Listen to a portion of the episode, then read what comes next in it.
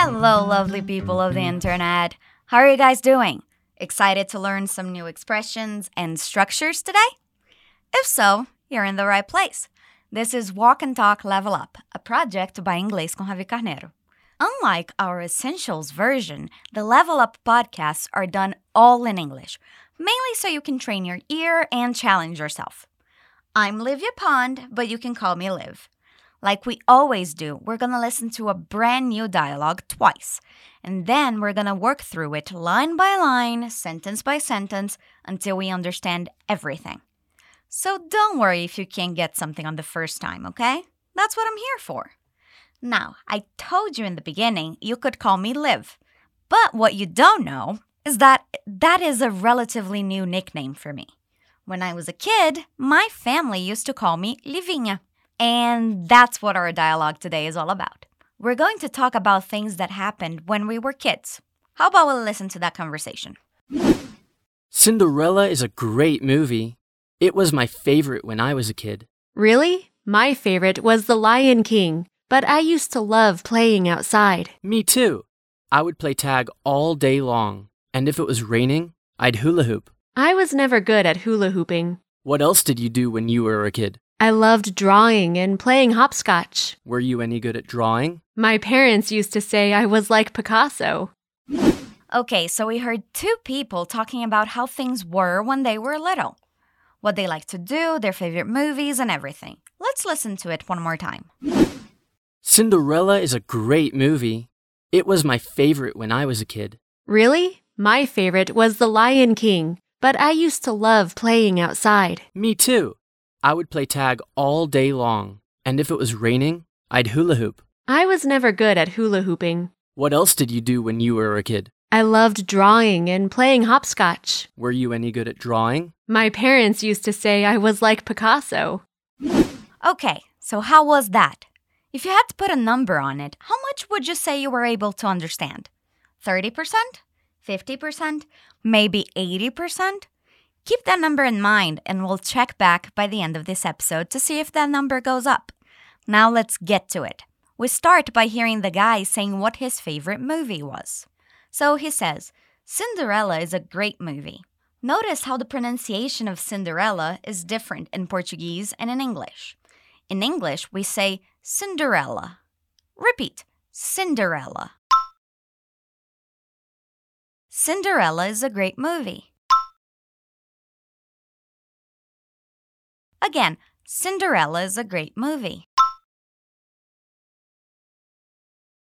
Since we're talking about things from when we were kids, we're going to use a lot of structures in the past. Yay! So let's see our first one. He continues to talk about Cinderella. He says, It was my favorite when I was a kid. So, of all the movies he watched when he was a child, Cinderella was his favorite. Repeat, it was my favorite when I was a kid. Again, it was my favorite when I was a kid. Okay, then we hear the answer to that. She asks, Really?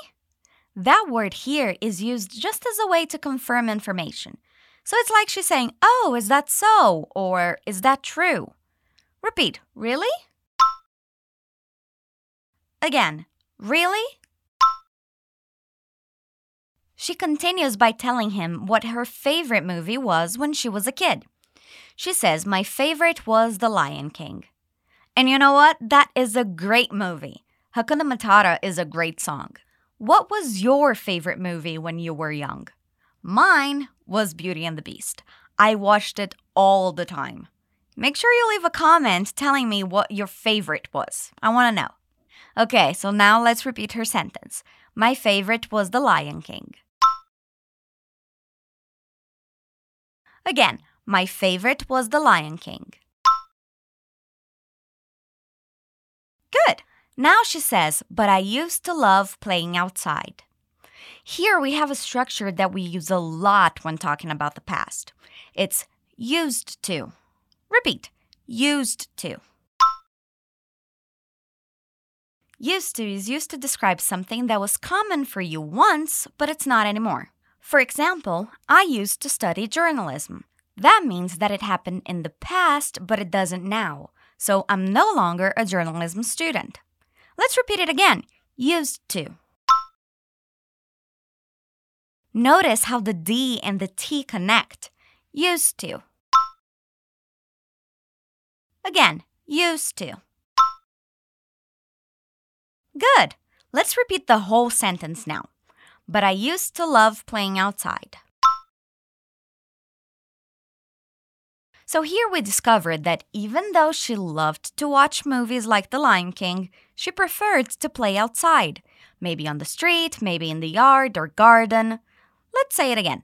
But I used to love playing outside. The guy in our dialogue agrees with her, saying, Me too. Repeat, Me too. Then he says, I would play tag all day long. Here we have a structure that may be new for you. When we say I would play, we are actually talking about the past. It's like you're saying, if I could or if I was allowed, playing tag is all I would do. Let's repeat the sentence in the dialogue. I would play tag all day long. Do you guys know what tag is? Playing tag is our pega pega. Let's repeat the sentence again. I would play tag all day long. Good. So, what's pega pega in English? Good. Tag or playing tag. Great job. Now he continues. He says, and if it was raining, I'd hula hoop. So here we have what we call a conditional. If it was raining, I'd hula hoop. So if something happened, then I would do this. It's a conditional. So for something to happen, something else needs to happen before. Repeat. If it was raining. Now we have the contraction of I would. It's I'd. Repeat. I'd hula hoop. Here we have fun little words to say. Hula hoop. Hula hoop is our bambolê. So, se estivesse chovendo, ele brincaria de bambolê. Let's try that in English. If it was raining, I'd hula hoop. Again, if it was raining, I'd hula hoop. What does she say to that? Maybe she liked doing that too? Oh no, she says I was never good at hula hooping. So she didn't used to hula hoop a lot because she wasn't good at it. Repeat, I was never good at hula hooping.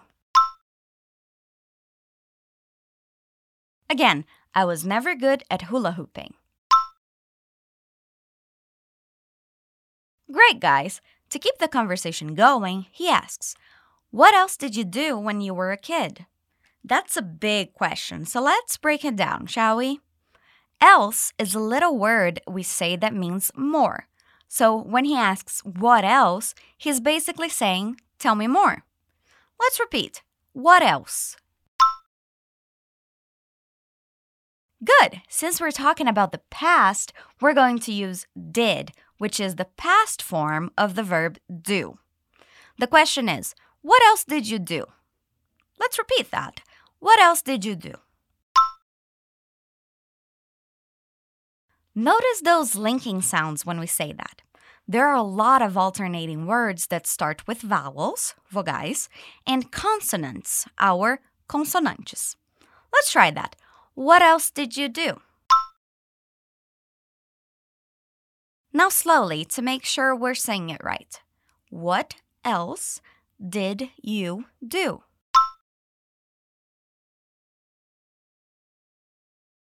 Good.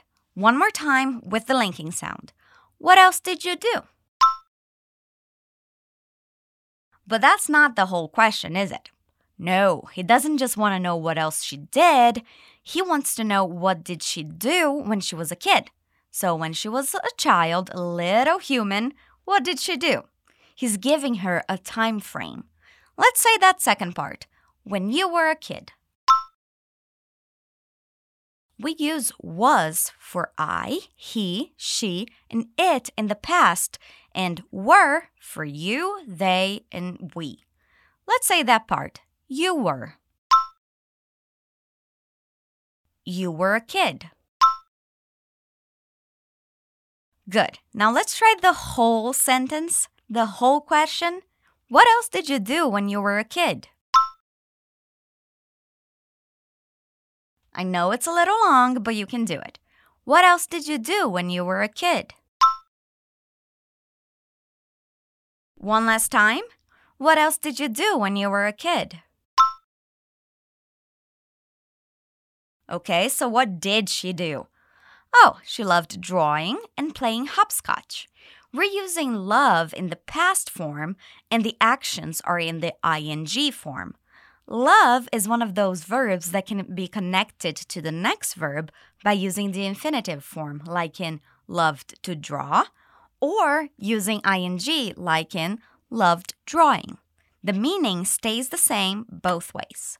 Let's repeat the sentence until playing. I loved drawing and playing. Repeat. I loved drawing and playing. Good. Here we have another kids' game or activity. It's hopscotch. Repeat. Hopscotch. Hopscotch is that game where you draw with chalk on the floor and throw a rock to see where you'll hop. Did you figure out what it is? It's our amarelinha. Let's repeat that word. Hopscotch. One more time. Hopscotch. Now the whole sentence. I loved drawing and playing hopscotch. Good job, guys. We're on the last question of our conversation. It's a question using verb to be in the past with the subject you. Do you remember what that form is? Were. That's good. So the question is Were you any good at drawing? He wants to know if she had any real talent for drawing. So he uses the term any good. We use this to talk about having or lacking all kinds of abilities. I mean, kids usually scribble instead of drawing, like Leonardo da Vinci, for example. Let's try the beginning of the question Were you any good? So, like I said, he's asking about her talent. Were you any good? He wants to know if she was good at drawing specifically. Let's repeat the whole sentence. Were you any good at drawing? Drawing can be a tough word to say. Repeat slowly. Drawing. Good. One last time. Were you any good at drawing? Okay, last sentence, guys. How are you doing? Let's finish this strong. She says, My parents used to say I was like Picasso. Now, I don't know if that's a compliment or an insult. What do you guys think? She says, My parents. Remember what that means. It's our mom and dad. Parents. Repeat, my parents. Used to say, I was like Picasso. We're using the word like there to make a comparison. When she says, I was like Picasso, she's saying she had the same ability as the artist. Let's repeat that part. I was like Picasso. Let's do the whole sentence. My parents used to say I was like Picasso.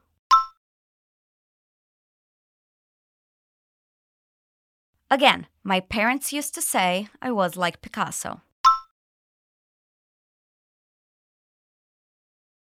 One more time so we can finish this. My parents used to say I was like Picasso. That's it, guys. We did it. That's the whole dialogue. Now we're going to listen to it again. Cinderella is a great movie.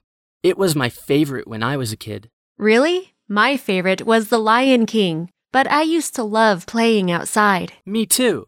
I would play tag all day long, and if it was raining, I'd hula hoop. I was never good at hula hooping. What else did you do when you were a kid? I loved drawing and playing hopscotch. Were you any good at drawing? My parents used to say I was like Picasso.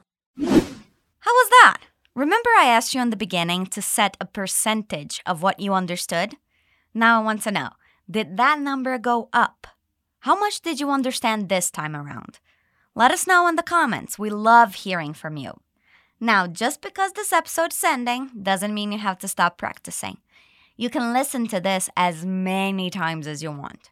And you can find the PDF file for this episode in the description. It has all the expressions we worked on today and examples on how to use it. Make sure you download it so you can explore even more. It was awesome having you with me. We have new episodes every Wednesday, so stay on the lookout for that. I'll see you next time. Stay awesome.